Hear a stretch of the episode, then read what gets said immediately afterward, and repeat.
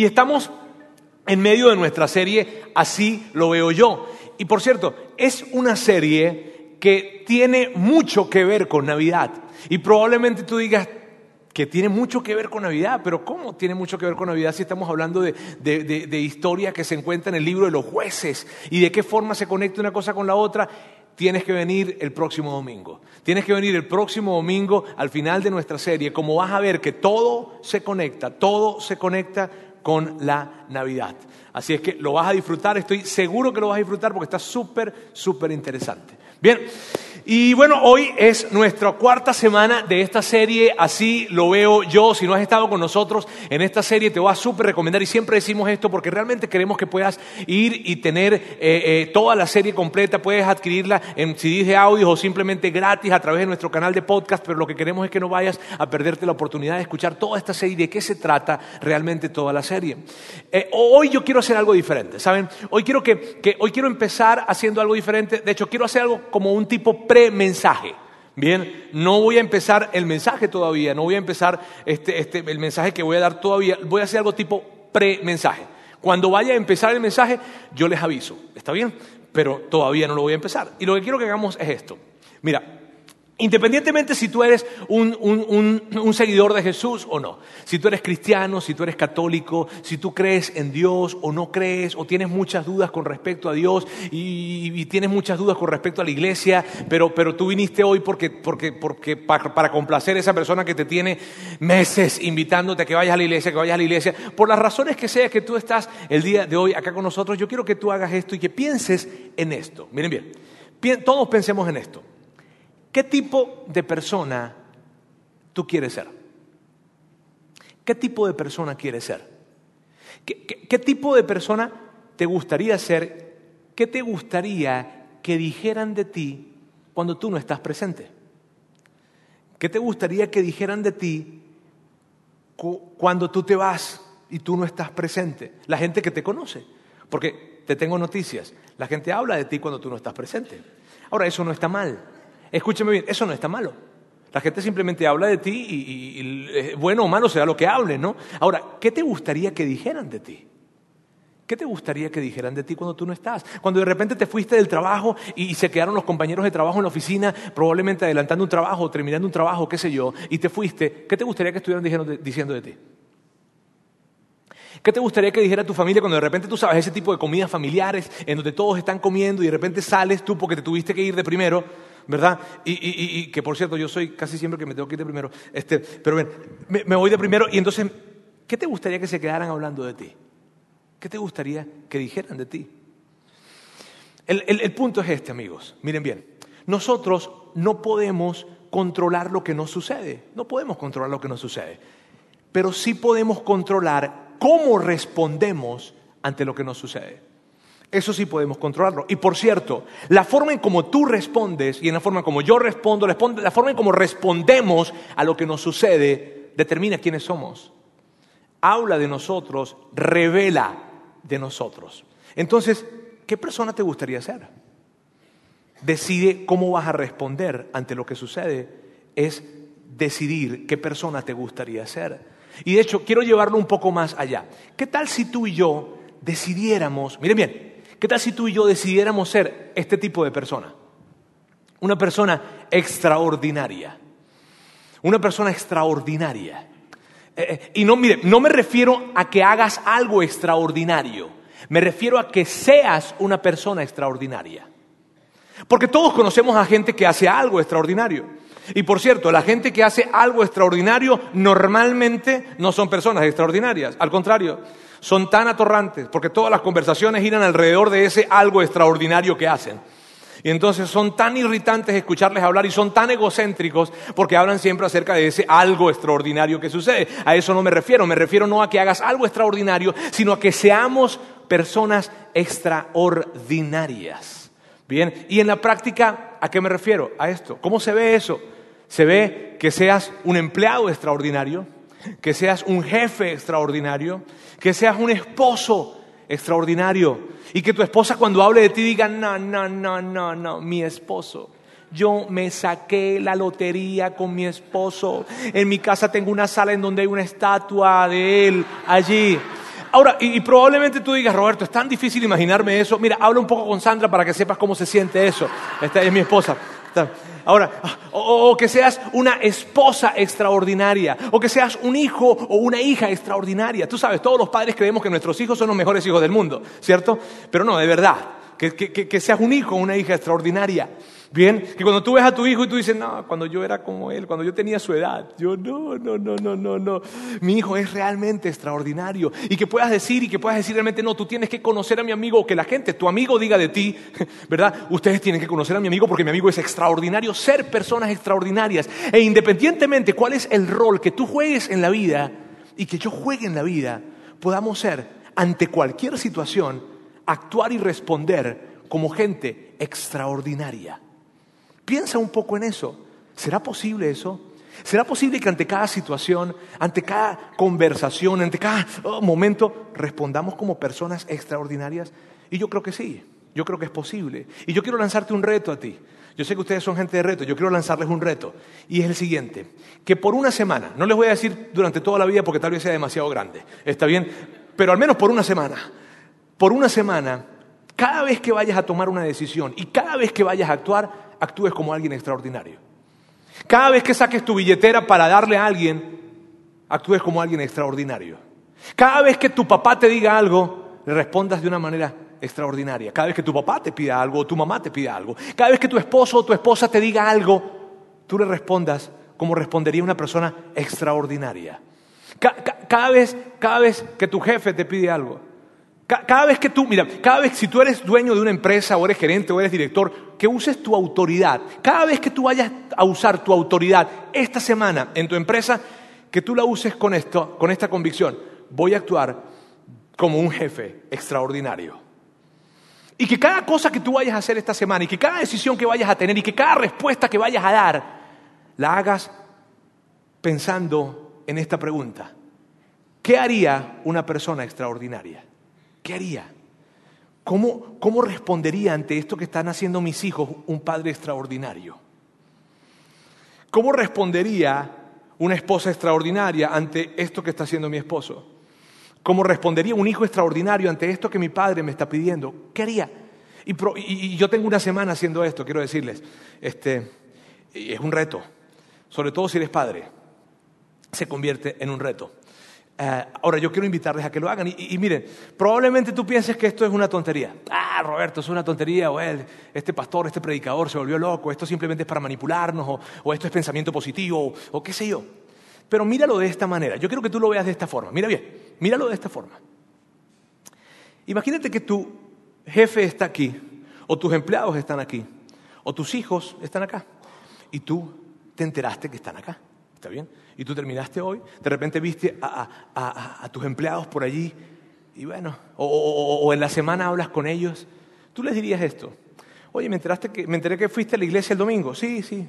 Bueno, y, hablaron de eso, de, ser extraordinario, ¿no? Sí, no le hagan caso a eso, ¿ok? Ustedes no tienen que ser empleados extraordinarios.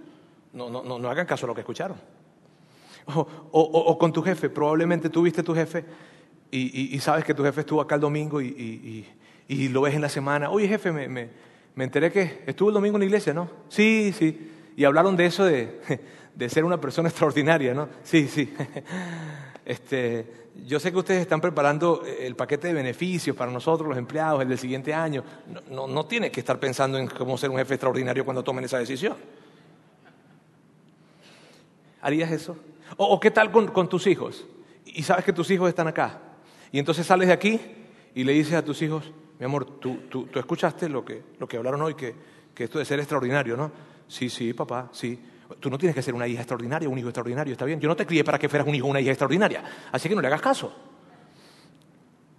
¿Cierto que no diríamos eso? ¿Por qué? Porque dime si no sería padre que con cada persona que tú y yo interactuáramos, vivieran la vida y nos trataran a nosotros con la pregunta, ¿cómo actuaría alguien extraordinario? Dime si no sería padre interactuar con cada persona y que alguien con la, con la persona con la que tú interactúas se comportara de esa forma. Ahora, aquí empieza el mensaje. En este momento va a empezar el mensaje. ¿Está bien? Si tú eres un seguidor de Jesús, si tú eres cristiano, si tú eres católico, si tú de alguna manera tomas las enseñanzas de Jesús en serio, o si tú eres judío probablemente, y, y tú crees que el Dios del Antiguo Testamento es un Dios real, si tú estás en estas categorías que acabo de mencionar, tú tienes que ser una persona extraordinaria. Tú tienes que vivir haciéndote la pregunta, ¿qué haría una persona extraordinaria? Y tomando decisiones según la respuesta. No es una opción necesariamente, es un deber. Tienes que. ¿Y por qué, Roberto? ¿Por qué? ¿Por qué me dices eso? Porque yo te voy a explicar qué es lo que tú crees. Tú crees que Dios te ama. Tú crees que Dios conoce tu nombre y que te llama por tu nombre. Tú crees que Dios dio a su único, si tú eres cristiano, si tú, crees, si tú eres católico, tú crees que Dios dio a su Hijo para que muriera por ti, para pagar por todos tus pecados y que no hubiese nada que te separara de Él. Tú crees que Dios tiene un plan específico para ti. Tú crees que Dios tiene un, un propósito específico para ti. Eso es lo que tú crees. ¿Tú, crees que, que, Él quiere tener una relación personal y cercana contigo? Si tú eres judío, si tú eres cristiano y eres judío, o eres judío, mira bien, tú crees que, el tiempo es lineal y que Dios empezó algo y lo va a terminar y que toda la historia va hacia algún lugar y que cada cosa que sucede tiene un propósito y que tú has sido invitado o invitada a ser parte de esta historia y de ese propósito de una manera particular. Eso es lo que tú crees. Tú crees que llegará un día en que te presentarás delante de Dios, ante el trono celestial, y le dirás, Dios, aquí estoy, aquí está mi vida, esto fue lo que hice con la vida que me diste. Eso es lo que tú crees. Tú crees, tú crees que que todas las personas son hechas a imagen y semejanza de Dios y por lo tanto todas las personas deben ser tratadas de una manera extraordinaria. Eso es lo que tú crees. Y probablemente tú no sabías que creías tantas cosas, pero eso es lo que tú crees. Así que si tú eres un seguidor de Jesús, seas cristiano, seas católico, si crees en Dios, si eres un judío, esto es parte de lo que tú crees. Por lo tanto, como esto es lo que tú crees, tú tienes que actuar como una persona extraordinaria. ¿Por qué? A causa de lo que tú crees. A causa de lo que yo creo, yo no soy una persona ordinaria, no lo soy. ¿Por qué? A causa de lo que creo. Y si tú te llamas un seguidor de Jesús, cristiano, católico, judío, en fin, tú esto es lo que crees en todo lo que acabamos de decir ahora. Por lo tanto, tienes que actuar como una persona extraordinaria. Y probablemente tú sientas mucha tensión con lo que yo te estoy diciendo.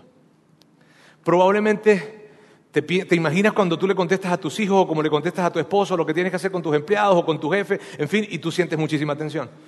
Ah, a lo mejor un día. ¿Y si, la, ¿Y si la semana la bajamos a un día solamente? Pero tú tienes que, y probablemente te digo, sientes mucha tensión con respecto a esto. Ahora, esa misma tensión se asemeja un poco a la tensión, o se asemeja mucho a la tensión que se vivió en el tiempo de los jueces. Que la nación de Israel vivió en el tiempo de los jueces. Y permíteme explicarte por qué. Porque la nación de Israel, cuando, cuando se describe el tiempo de los jueces, la nación de Israel estaba viviendo en la tierra prometida, ya tenían una tierra y ya estaban viviendo en la tierra prometida, habían tomado posesión de esta tierra. Ellos habían salido de Egipto porque un líder llamado Moisés los había sacado de, Egipto o los había guiado a, salir de Egipto y luego, luego murió Moisés y luego un hombre llamado Josué los lleva a pasar el río Jordán y a pelear cada, cada, cada batalla contra diferentes pueblos y a posicionarse en la tierra que era la tierra prometida. Ajá, Roberto, ¿y por qué sucedió todo eso?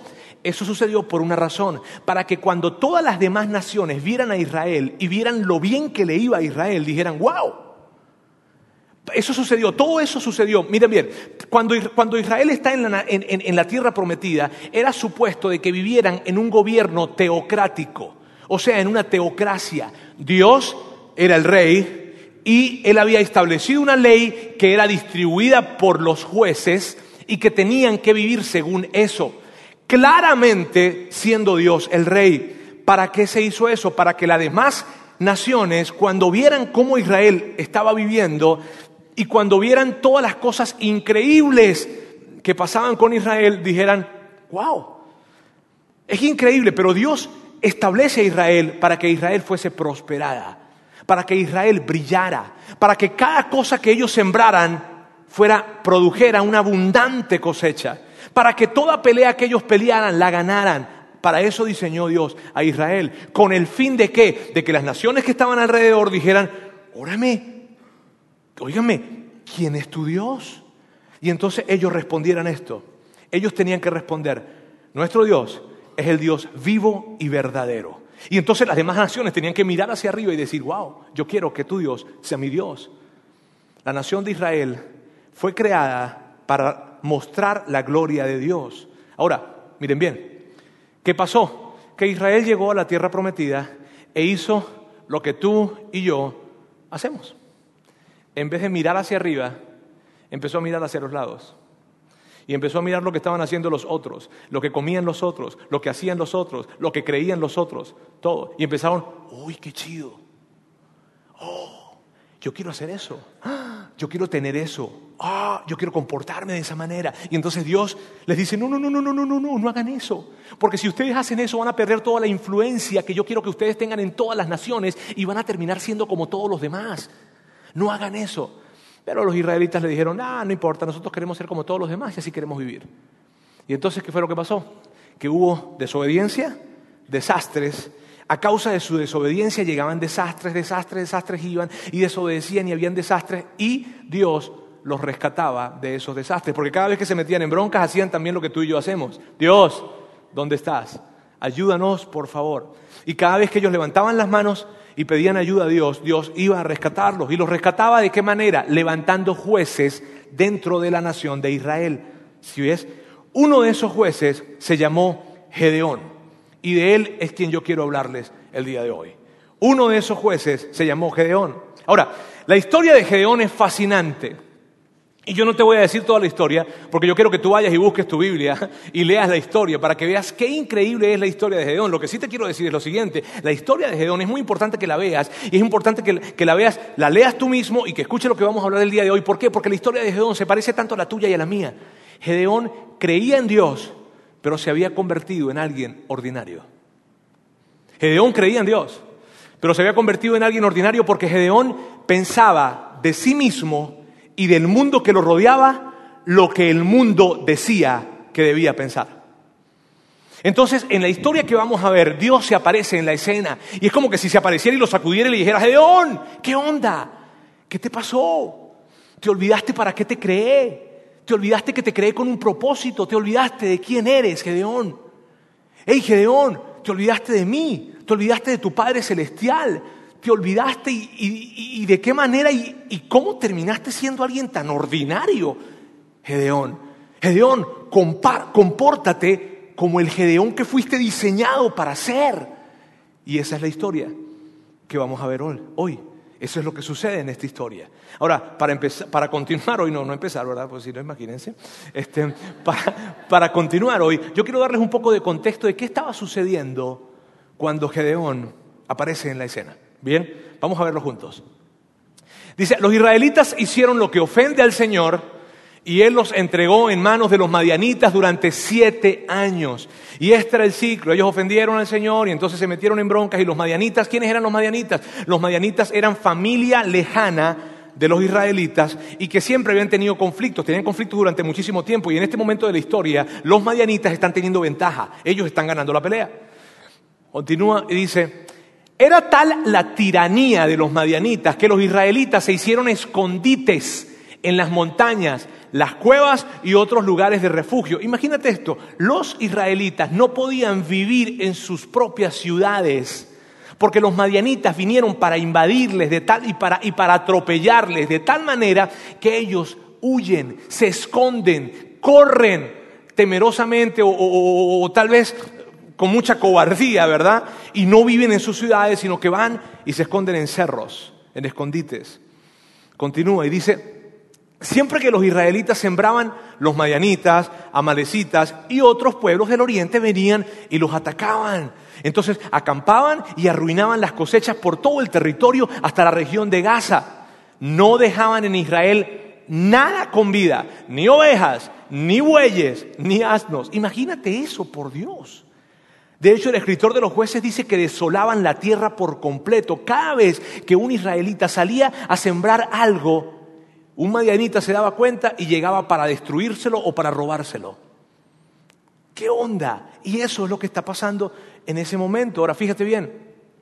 Dice, era tal la miseria de los israelitas por causa de los madianitas que clamaron al Señor pidiendo ayuda. Y miren esto qué interesante es, porque ese fue el ciclo que sucedió en todo el libro de los jueces, eso fue lo que pasó. En el libro de los jueces ese fue el ciclo siempre. Los israelitas desobedecían, se metieron en broncas y luego pedían ayuda. Así que lo que está pasando acá es que siete años Israel tenía siendo humillada, pisoteada, desolada por los madianitas. Siete años de pobreza, siete años de hambruna, siete años de escasez, siete años de dificultades. Y entonces lo que hacen es, Dios ayúdanos, por favor. Y pareciera tu historia y la mía, muchas veces, ¿verdad? Y entonces ellos piden ayuda. Ahora, es tan importante que tú sepas esto, mira bien, es tan importante que sepas esto. ¿Por qué? Porque ese ciclo que yo te estoy diciendo ahorita pasó durante 300 años y tú no puedes creer, es más, no es difícil creer que alguien que desobedezca se mete en broncas, ¿cierto? Y a lo mejor eso no es nuevo para ti. A lo mejor no es nuevo para mí. Si tú eres padre, tú lo entiendes muy bien. Si mis hijos desobedecen, se van a meter en broncas. Eso no es nuevo para nosotros. Y eso tal vez no nos sorprenda. Tampoco nos sorprende el hecho de que, bueno, ellos se metieron en broncas y clamaron a Dios. Bueno, eso tampoco es para sorprenderse, porque tú sabes que la gente, tú sabes eso que dicen que no hay un ateo en, los huecos de las trincheras. ¿Está bien?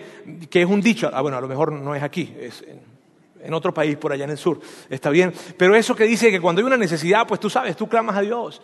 Entonces eso tal vez probablemente no sea nuevo. Pero lo que sí probablemente te pueda sorprender es el hecho de que cada vez que ellos desobedecían y clamaban, Dios los ayudaba. Cada vez Él los ayudaba. Y eso sí se me hace wow a mí. Porque cada vez que se metían en broncas por sus propias desobediencias, Dios salía al rescate. ¿Y sabes por qué lo hacía? Porque Dios es un Dios de tanta misericordia. Tú Dios, mi Dios. Y el Dios que puede ser tu Dios es un Dios que tiene tanta misericordia. Y, sabes por qué es importante que sepas esto? Porque probablemente, yo quiero que escuches bien esto, probablemente tú te has hecho esta pregunta, ¿cuántas vueltas tengo con Dios?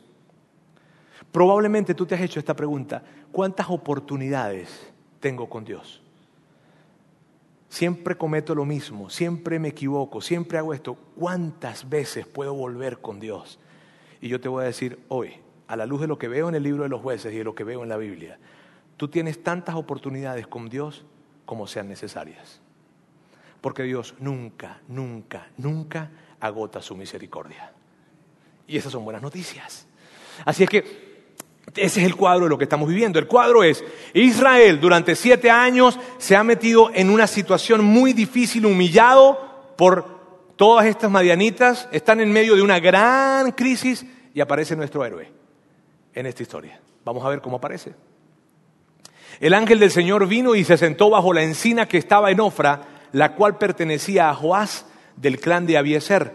Su hijo Gedeón estaba trillando trigo en un lagar para protegerlo de los madianitas. Y sabes, cuando nosotros vemos ese tipo de historias en donde aparece un héroe, definitivamente así no pensamos que aparezca el héroe, ¿verdad? Es como que si quisiéramos, bueno, tienen siete años embroncados con los madianitas, ahorita va a llegar un tipo así montado en un caballo, corre, caballo veloz, y va a llegar, así va a decir, vine a rescatarlo de los madianitas con el poder de Dios. Entonces, o sea, tal vez estamos pensando que va a aparecer de esa manera, ¿viste? Así va a llegar eh, eh, el héroe eh, que estamos creyendo que va a llegar, pero no llega así. De hecho, de hecho, Gedeón Gedeón está trillando trigo en un lagar.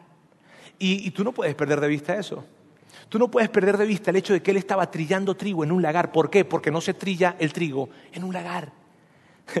Mira bien, el lagar, el lagar es, algo que está a nivel del piso, inclusive como un pozo, porque ahí es donde se hace el vino normalmente. ¿Sí ves? Y lo que estaba haciendo Gedeón era algo que no se hace, porque el trigo se trillaba en unas colinas, el trigo se trigaba al aire libre, de manera que se levantaba el trigo, había viento que soplaba y se llevaba toda la paja y caía el trigo que sí debía quedar, el buen trigo. Entonces, ¿qué onda con Gedeón? ¿Por qué Gedeón está trillando trigo en un lagar? Porque estaba escondiéndose. Porque Gedeón, Gedeón estaba escondiéndose. Al igual que toda la nación de Israel, Gedeón estaba muerto de miedo. Gedeón era un cobarde. Y al igual que toda la nación de Israel, él se estaba escondiendo. Y él estaba tomando su trigo y haciéndolo en un lugar en donde jamás debía hacerlo y en donde no se debía hacer, porque tenía miedo de que llegaran los malos y le robaran el trigo. Ese es nuestro héroe. Luego, esto es lo que sucede. Cuando el ángel del Señor se le apareció a Gedeón, le dijo, el Señor está contigo, guerrero valiente. Y probablemente Gedeón hizo... No, él no vino a trabajar hoy. ¿Sabes? Sí, claro. Y tiene todo el sentido del mundo. Porque, y esto es tan importante, amigos. Miren bien, esto es tan importante. ¿Por qué? Porque probablemente tú te encuentras hoy en el lugar en donde estaba Gedeón hace 3.300 años. Probablemente tú, tú perdiste de vista quién eres. Tú olvidaste quién eres. Olvidaste de quién eres hijo. Olvidaste que Dios tiene un propósito contigo y que quiere hacer algo especial y extraordinario en tu vida y a través de ti. Probablemente olvidaste al Dios de tu infancia. Probablemente olvidaste todos esos momentos especiales que tuviste con Dios hace, años. Probablemente olvidaste que Dios colocó sobre ti promesas. Probablemente olvidaste que, que Dios contestó oraciones hace años en tu vida. Probablemente olvidaste todo lo que Dios ha hecho contigo. Probablemente. Y, probablemente tú te has dejado moldear por otros y te has dejado moldear por esta cultura y has dejado que esta ciudad te defina. Y entonces, y entonces, y entonces, cuando Dios te dice guerrero valiente, yo Dios te digo guerrero valiente, y, en algún momento te lo he dicho y de alguna manera te lo he dicho, tal vez tú dices, no, y estás en una lucha interna donde dices, no, Dios, es que tú no sabes lo que hice anoche. Guerrero valiente. No, no, es que tú no sabes de dónde vengo, tú no sabes lo que hice. Guerrero valiente. Es que tú no sabes cuánto tiempo tengo sin abrir la Biblia. De hecho, nunca la he abierto. Guerrero valiente. Probablemente, probablemente tú digas, sabes, me he alejado tanto de ti, hace tanto tiempo que no iba a la iglesia. Guerrero valiente. Probablemente tú digas, tú no sabes el error que cometí hace años y que cada día lo recuerdo. Y Dios dice, guerrero valiente. Y Gedeón, Gedeón le hace una pregunta. Es tan increíble la pregunta que le hace, porque esa pregunta se parece tanto, es increíble cómo tú lees algo que fue escrito hace 3.300 años y se parece tanto a nosotros. Mira lo que le contesta o la pregunta que le hace Gedeón. Le dice, pero Señor, replicó Gedeón, si el Señor está con nosotros, ¿cómo es que nos sucede todo esto? ¿Cuántas veces tú no, estoy seguro que tú te has hecho esa pregunta, de alguna forma, de alguna manera, te has hecho esa pregunta, ajá, si Dios está con nosotros, ¿por qué me pasa esto? Si Dios está con nosotros, ¿por qué estoy desempleado? Si, Dios está con nosotros, ¿por qué, estoy viviendo esta situación? Si Dios está con nosotros, ¿por qué, estoy tan enfermo? Si Dios está con nosotros, ¿por qué sigo soltero? si, Dios está con nosotros, si Dios está, si Dios está con nosotros, ¿por qué no podemos tener hijos? Si Dios está con nosotros, ¿por qué? ¿Por qué? ¿Por qué? ¿Por qué? ¿Por qué? ¿Por qué? Y te tengo buenas noticias si tú te has hecho esa pregunta, de alguna manera te has hecho esa pregunta, te tengo buenas noticias. Hace 3.300 años Gedeón se la hizo a Dios. Y sabes, Dios no se ofende cuando tú y yo hacemos esa pregunta. No se ofende. Porque muchas veces esa pregunta es la que nos lleva de vuelta a conectarnos con nuestro Padre Celestial. Y esto es lo que sigue diciendo Gedeón. ¿Dónde están todas las maravillas que nos contaban nuestros padres cuando decían, el Señor nos sacó de Egipto. Y, Gedeón está diciendo, mira, toda la vida yo me crié escuchando a mis padres decir que Dios, que venimos de Abraham y que luego Dios nos sacó de Egipto y nos llevó por el desierto y que había una columna de fuego enorme y que caía comida del cielo. ¿Dónde está ese Dios? ¿Por qué ese Dios que mis padres me contaron durante toda la vida no está actuando en favor de nosotros ahora? ¿Por qué? ¿Por qué antes sí y ahora no? ¿Por qué con ellos sí y con nosotros no? ¿Por qué? ¿Dónde está? Continúa y dice, la verdad es que el Señor nos ha desamparado y nos ha entregado en manos de Madián. Así que lo que, lo que está pasando aquí es que yo no soy ningún guerrero valiente, Dios no es ningún Dios todopoderoso y, todas esas cosas que me dijeron mis padres, inclusive creo que no fueron verdad.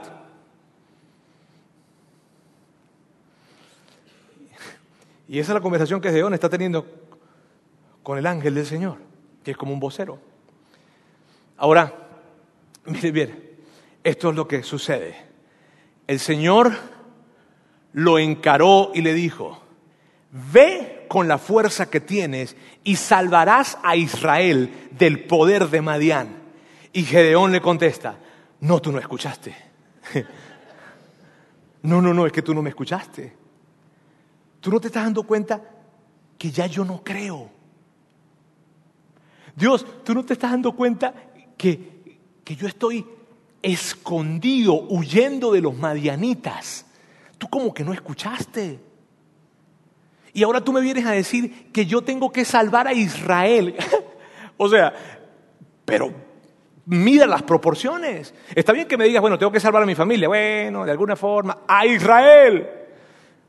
¿Cómo la voy a salvar si soy un perfecto cobarde? Yo soy quien te envía.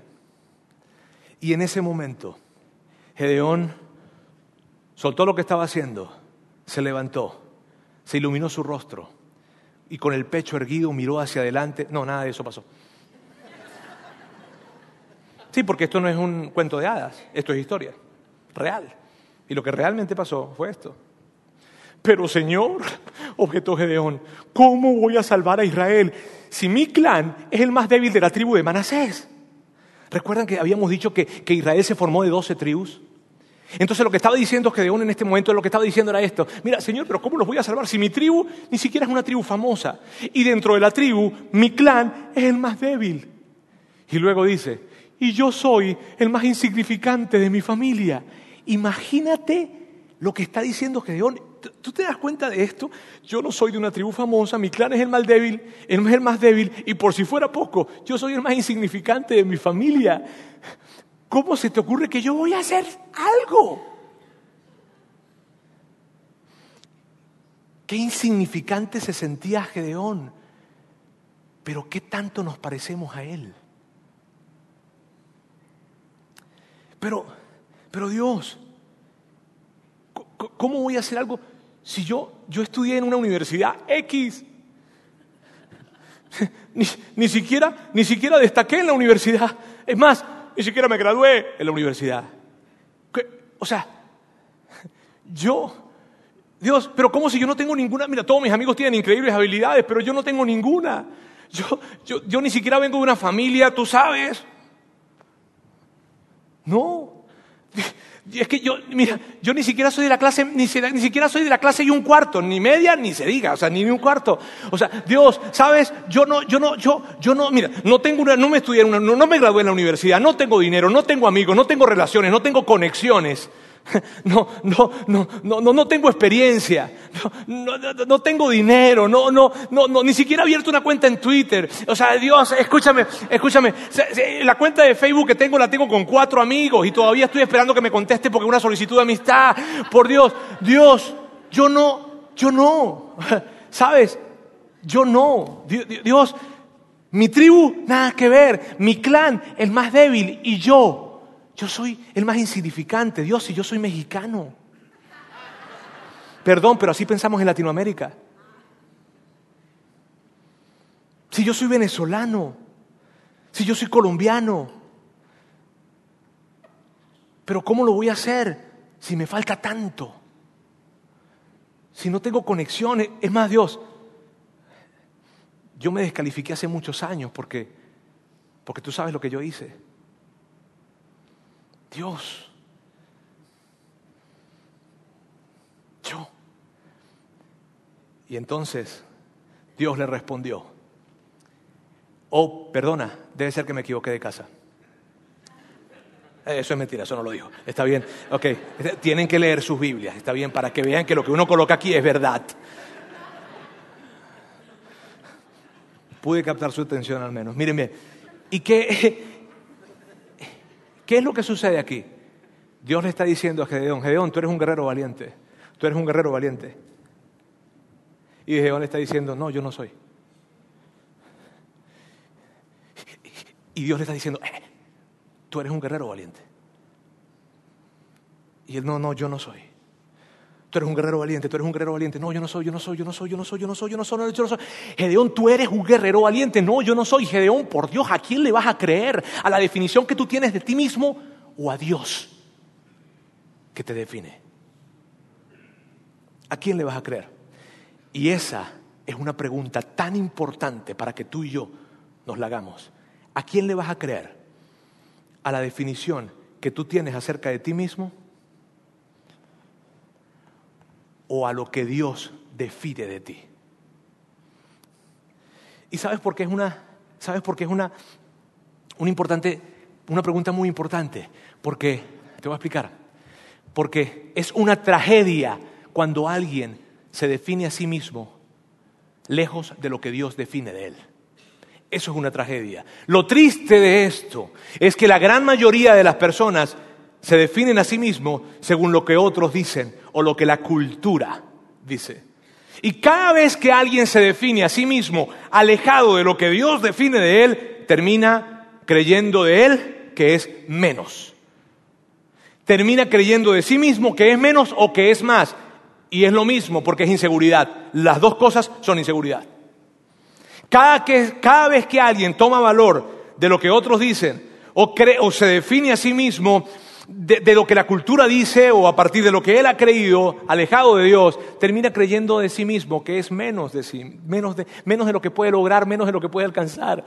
¿Y sabes por qué? Porque terminan pensando menos de sí mismos por esto, por algo que hicieron hace años o por algo que no hicieron hace años. Por, porque, porque no tienen la educación que deben tener o no, tienen, no estudiaron en la universidad que debieron estudiar o no tienen el apellido que deben tener, o, no se casaron con quien debían casarse, o, probablemente no tienen la ropa que deben tener. o, no tienen el carro que deben tener, o el cinto que deben tener, o la bolsa que deben tener, o los zapatos que deben tener, o no viven en la zona que deben tener. Y mi pregunta es la siguiente, ¿quién define lo que se debe tener? Cuando alguien vive tomando valor y definiéndose, a sí mismo a partir de lo que dicen otros o dice la cultura, termina siendo definido por alguien más o por algo más. Amigos, hay una oración que yo hago constantemente. Esta es mi oración y, y, les motivo a que puedan hacerla. Esta es mi oración. Dios, ayúdame a ver la vida como tú la ves. Ayúdame a verme a mí como tú me ves. Porque hay veces que me veo tan pequeño. Hay veces que me veo tan, tan incapacitado. Hay veces que me dejo, me, dejo, me dejo perturbar y me dejo lesionar y me dejo limitar por cualquier cosa, por algo que alguien dijo o inclusive por algo que yo no hice tan bien. Por eso mi oración diaria es, Dios, ayúdame a verme a mí mismo como tú me ves, porque si tú y yo nos vemos como Dios nos ve, tan solo por 30 segundos, mira, el impacto de lo que hacemos y de lo que haríamos se perdería de vista. Entonces tenemos a Gedeón en esta situación. Vengo de la tribu más, más insignificante. Soy el más insignificante. mi clan es el más débil. Y aquí está la respuesta de Dios, que es increíble. El Señor le respondió, tú derrotarás a los madianitas como si fueran un solo hombre. Y punto. O sea, lo que le está diciendo Dios es esto. ¿Sabes qué? Sí, ya te escuché. Sí, ya, ya escuché que tú que tú no tienes el apellido, no tienes los conocimientos, no tienes la experiencia, eres insignificante, ya lo escuché. Y entonces tú vas a derrotar a los medianitas como si fueran un solo hombre. Esto es lo que le dijo, tú vas a hacer algo extraordinario, tú vas a hacer algo extraordinario, tú vas a hacer algo extraordinario, tú vas a hacer algo extraordinario, tú vas a hacer algo extraordinario. ¡Wow! Y tú vas a hacer lo que otros no creen que tú puedes hacer. Y tú vas a hacer lo que otros creen que no debes hacer, porque te falta experiencia, porque te faltan contactos, porque te falta dinero, porque te falta estudio. Tedeón, tú lo vas a hacer. Amigos, ustedes lo van a hacer. Y dice, ¿por qué? Y luego que dice por qué le va a decir la razón por la que él lo va a hacer. Y esto es lo que le dice, porque yo estaré contigo. Y puede ser muy emocionante para ti, para mí leer esto, ¿sabes? Puede ser muy emocionante que tú digas, wow, sí lo voy a hacer porque Dios estará conmigo. Pero esto no es lo más importante. ¿Qué? ¿Cómo que, cómo que, cómo que no es lo más importante? No. Porque lo que está diciendo la Gedeón, lo que Dios le está diciendo a Gedeón es esto. Gedeón, yo estoy contigo. Gedeón, tengo 300 años estando contigo. Gedeón, tengo toda la vida estando contigo. El asunto no es si yo estaré contigo porque yo estoy contigo. El asunto es este. ¿Tú estarás conmigo? El asunto es este, ¿tú me vas a creer? ¿O te vas a seguir definiendo por lo que tú hiciste o viviste? El asunto no es si yo voy a estar contigo porque lo estoy. El asunto es, ¿tú vas a estar conmigo?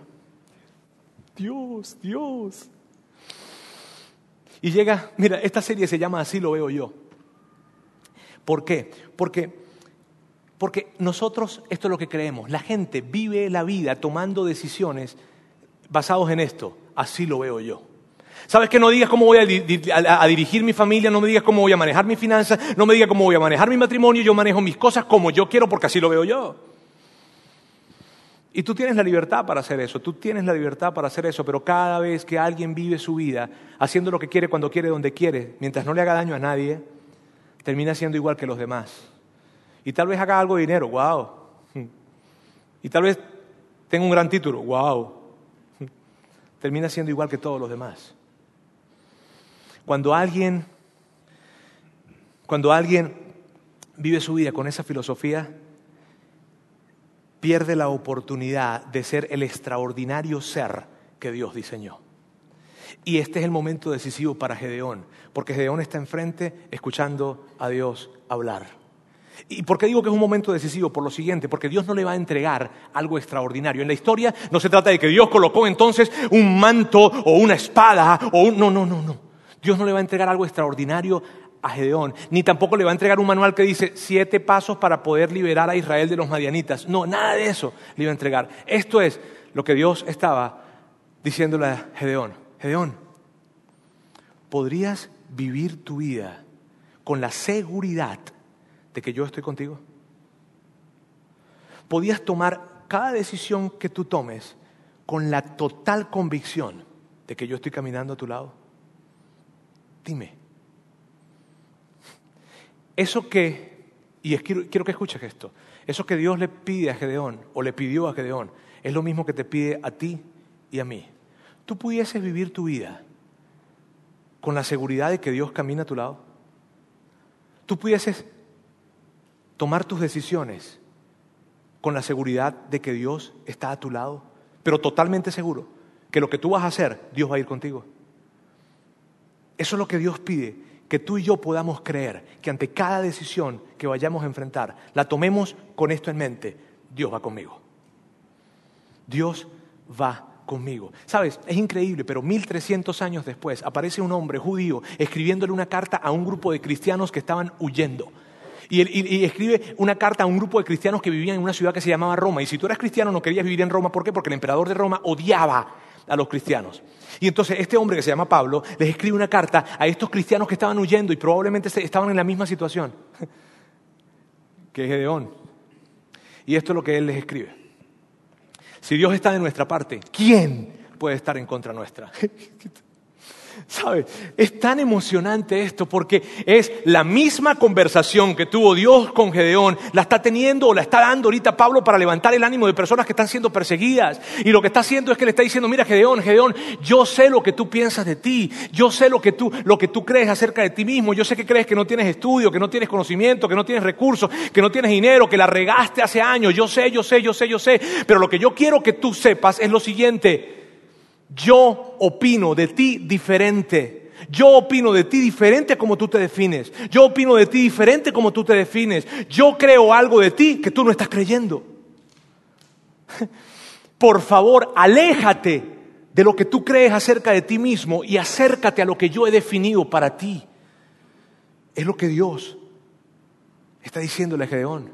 Aléjate de lo que tú crees acerca de ti y acércate a lo que yo he definido para ti. Entonces, en medio de esta situación, Pablo escribe, Pablo escribe esto 1300 años después. Y si tú y yo pudiésemos tomar esto y vivir creyendo esto, que si Dios está con nosotros, ¿quién estará en contra nuestra? Mira, tú y yo viviríamos como personas extraordinarias. Ahora, al igual que Gedeón, y yo quiero que veas esto, porque probablemente, al igual que, al igual que Gedeón, en ese, en ese momento en que Pablo está escribiendo la carta y se la envía a esta gente que estaba en Roma, alguien en el salón pudo pensar, ¿Y cómo sabes? ¿Y cómo estás seguro? Y probablemente es algo que tú te estás, es una pregunta que tú te estás haciendo ahora mismo en este salón, en este auditorio. ¿Y cómo estás seguro, Roberto, de eso? ¿Cómo sé que eso que tú estás diciendo no es para manipularme? ¿Cómo sé que no es un discurso que te aprendiste? ¿Cómo lo sé? Y probablemente en ese tiempo, cuando alguien estaba leyendo lo que Pablo escribió, alguien estaba pensando, ¿y qué, qué tanta seguridad tiene Pablo de esto? ¿Cómo está tan seguro de que nosotros que Dios está con nosotros y que quién estará en contra nuestra. ¿Cómo está tan seguro? Y esto es lo que él escribe. El que no escatimonia a su propio Hijo, sino que lo entregó por todos nosotros, ¿cómo no habrá de darnos generosamente junto con Él todas las cosas? Mira, si tú quieres, si tú quieres saber cómo poder vivir una vida con la seguridad de que Dios está contigo, por favor, no mires a la cultura, no mires lo que tienes, no mires tu carro, no mires tu casa, no mires la sociedad, mira a la cruz. Y mira a Dios que te ama, que sabe tu nombre y que hace dos mil años dio a su Hijo para que muriera por ti, para que pagara por todos tus pecados. Y cuando lo hizo, te dijo, esto es lo que tú vales para mí, mi Hijo. Así de valioso tú y yo somos para Dios. Entonces dime, si Él no está caminando con nosotros. Mira, si tú y yo no fuéramos personas extraordinarias, llamados a hacer algo extraordinario, Dios no hubiese dado su Hijo por nosotros. Así de sencillo. ¿Cómo se ve esa conversación? Y ya estoy terminando. ¿Cómo se ve esa, esa, esa conversación que Gedeón tuvo con Dios o que Dios tuvo con Gedeón en tu vida hoy? ¿Cómo se ve? Hoy en tu vida. Así se ve. Se ve de esta forma. Yo conozco tu historia. Yo sé lo que tú hiciste. Yo, yo sé lo que tú tienes. Yo sé lo que tú sabes. Yo sé a quién conoces. Yo sé todo de ti. Y yo sé que así te ves tú. Ahora yo quiero que tú sepas cómo yo te veo. Yo te veo de esta forma. Tú eres mi guerrero valiente. Y yo voy a estar contigo en cada paso que tú des. La pregunta para ti, para mí es esta. ¿Cómo vamos a responder? Ni dudes, por favor, y yo espero haberme explicado de la manera o de la mejor manera de que Dios está contigo. La pregunta para ti es esta, ¿tú vas a estar con Dios? ¿Cómo vas a responder? Y en la práctica, ¿qué significa esto en la práctica, Roberto? Esta semana, por favor, cada decisión que vayas a tomar, hazte esta pregunta. ¿Qué haría una persona extraordinaria? Y tal vez tú digas, wow, pero ser extraordinario probablemente sea algo tan grande. Quiero decirte cómo empezó Gedeón, porque Gedeón no salió de esa conversación y se fue a liberar a Israel. Oh, sí, los voy a liberar, vamos, y los derroté. No, Gedeón salió y se fue para su casa a tumbar un ídolo que tenía su papá. ¿Y qué mensaje nos da con eso? Que debes empezar con pequeños pasos. Y un pequeño paso para ti y para mí es, esta semana, cada decisión que vayas a tomar y cada interacción que vayas a tener, por favor, tómala haciéndote esta pregunta. ¿Qué haría una persona extraordinaria? Porque tú eres extraordinario. Y probablemente se te había olvidado eso. Y probablemente le has creído a otros que ya no eres extraordinario porque te equivocaste por lo que hiciste o por lo que no tienes. Pero Dios hoy simplemente quiso recordarte algo. Tú eres extraordinario. Tú lo eres. Actúa como tal porque Dios está contigo. Dios quiero darte gracias en esta tarde ya. Gracias porque tú nos recuerdas que no podemos vivir una vida ordinaria, que tú diste tu Hijo por nosotros para que pudiésemos dimensionar el valor de lo que nosotros tenemos para ti. Dios, ayúdanos a entender que debemos tomar decisiones y actuar de maneras diferentes porque tú nos has llamado a algo que es mucho más grande que nosotros y que nosotros no somos obra de la casualidad o que o simplemente somos obra de un accidente. No, nosotros tenemos un propósito eterno. Dios, ayúdanos a vivir para cumplir nuestro propósito y a entender que no somos ordinarios, sino que somos gente extraordinaria, porque tú lo defines, no porque nosotros lo definamos o porque otros lo definen. Dios, gracias, porque hoy nos lo recuerdas. Ayúdanos a todos a vivir tomando decisiones y actuando como alguien extraordinario, porque en efecto lo somos. Te amamos, Señor, en el nombre de Jesús. Amén.